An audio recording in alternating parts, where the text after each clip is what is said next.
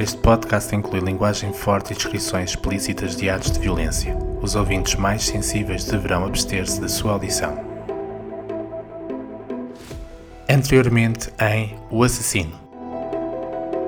Quando ele despertou, uma claridade tímida entrava pelas janelas altas da embarcação. Um odor forte, a sangue seco, subiu-lhe pelas narinas, deixando-o a sentir-se enjoado. Focou a visão e os olhos admiraram pela última vez a fita de veludo que atava o cabelo de Matilde. Desesperado, tirou-lhe, guardando-a. De seguida, levantou-se. O jovem padre pareceu surpreendido pela questão, mas respondeu honestamente, o que espantou o cardeal. Não se referia a ele, mas a outro, o prelado Flanagan.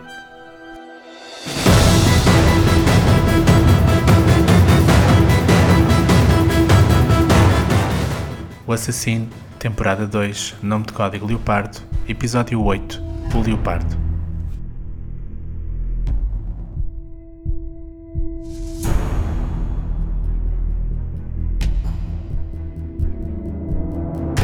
A história da sua morte envolvera quatro pessoas: a mulher adulta com quem costumava fazer amor, o padre falso que usurpara a sua identidade, o santo cujo pontificado não passava de uma mentira e o assassino que o Papa contratara para matá-lo. Amsterdão, Países Baixos.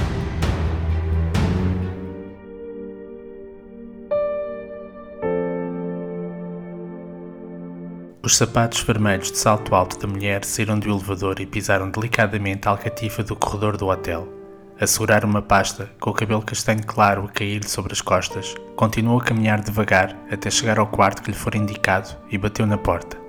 Deu outro toque e só depois do terceiro, como havia sido combinado entre eles, é que acabou por ser atendida. Sofia Conti ficou de pé, fitando estoicamente o rosto do homem que se encontrava diante dela. Pela mesma estatura e franzino, numa das suas faces via-se uma mão cheia de cicatrizes, como se em tempos a pele da cara tivesse sido rasgada pelas garras de um felídeo enfurecido. O leopardo ordenou-lhe que entrasse e a seguisse, guiando até à sala de estar da suíte onde se encontrava hospedado. Pelas janelas panorâmicas do quarto, via-se a água e o céu azul que naquela tarde cobria a cidade. Era um bom dia para morrer. Os dois sentaram-se em poltronas opostas, separados por uma mesa de centro. O homem não a conhecia. Para ele, a mulher era apenas mais uma cliente para quem executar um pequeno trabalho. Falhara por pouco, assassinando o homem de gabardina que se metera pelo meio. Mas no fim, ela acabara por ficar com o quadro, o que motivara o encontro. Os seus serviços eram novamente necessários. Mercenário pediu-lhe que colocasse a mala sobre a mesa e foi para abri-la, esperando encontrar no interior o pagamento que os dois haviam acordado. Pelo contrário, deparou-se com uma fita de veludo. Castanha envolvia o caule de um cardeal. De seguida, apercebeu-se de um ruído vindo da porta. Alguém acabara de entrar no quarto. Alguns minutos depois, Sofia Conti abandonou o hotel de luxo, saindo pelas portas giratórias.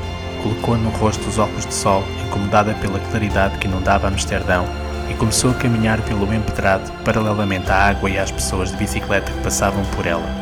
Ouviu um barulho de vidros a partirem-se, ao que seguiu um silvo, e aconselhou um turista a não avançar mais. O corpo de um homem caiu aparatosamente por trás dela, em frente à entrada do hotel.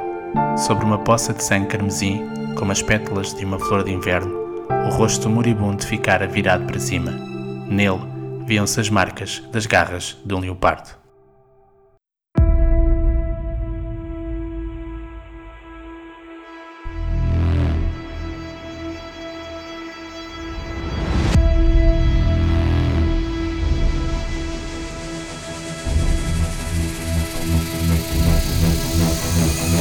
Alguns meses mais tarde, em Veneza, Itália, o assassino cruzou a Praça de São Marcos e ignorou uma jovem atraente que passava por ele, continuando a caminhar. Deixou para trás a Basílica Bizantina, enverdou por uma transversal e, alguns metros depois, chegou a uma rua, mas no último instante manteve-se numa posição mais resguardada, protegido por uma esquina, enquanto observava uma mulher voluptuosa a sair de uma casa. James sorriu cinicamente e, assim que a viu afastar-se, dirigiu-se a uma porta de madeira onde bateu. Um homem, pela sua idade, com uma fisionomia que se poderia dizer ser semelhante à dele, veio atendê-lo. Sem ser convidado a entrar, empurrou-o e seguiu para o interior. O Por lado, Flanagan protestou, mas rapidamente os dois se envolveram em acusações mordazes. Eram amigos e o tempo que haviam passado juntos na prisão, trocando de identidade, criara entre ambos uma intimidade e confiança inabaláveis. Diz o que queres, tenho uma missa para dar, administrou Joseph, exasperado. O assassino olhou-o de alto a baixo, admirando a patina negra que envergava. Apesar de ter sido desordenado, continuava a exercer o sacerdócio, não passando agora de um padre falso. Era tudo culpa da ambição de um homem.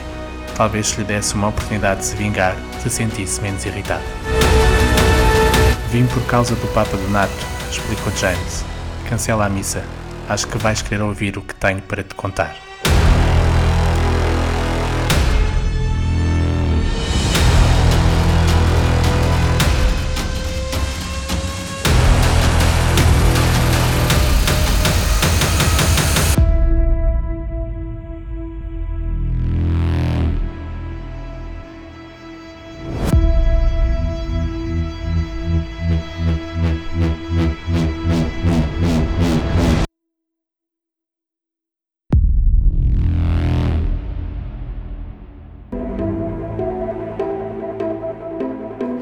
Temporada 2, nome de código Leopardo, de O Assassino continua disponível gratuitamente em oassassino.com, Apple Podcasts e Spotify. Leia mais sobre O Assassino nos e-books Histórias do Bem e do Mal, O Assassino ou nos livros A Morte do Papa, O Cardeal e A Noiva Judia. A série de ficção O Assassino é um podcast narrado e produzido por Nuno Pomoceno. O assassino é uma personagem criada por Nuno Pomoceno para a série literária Afonso Catalão. Os direitos de reprodução estão reservados por Nuno Pomoceno e Cultura Editora.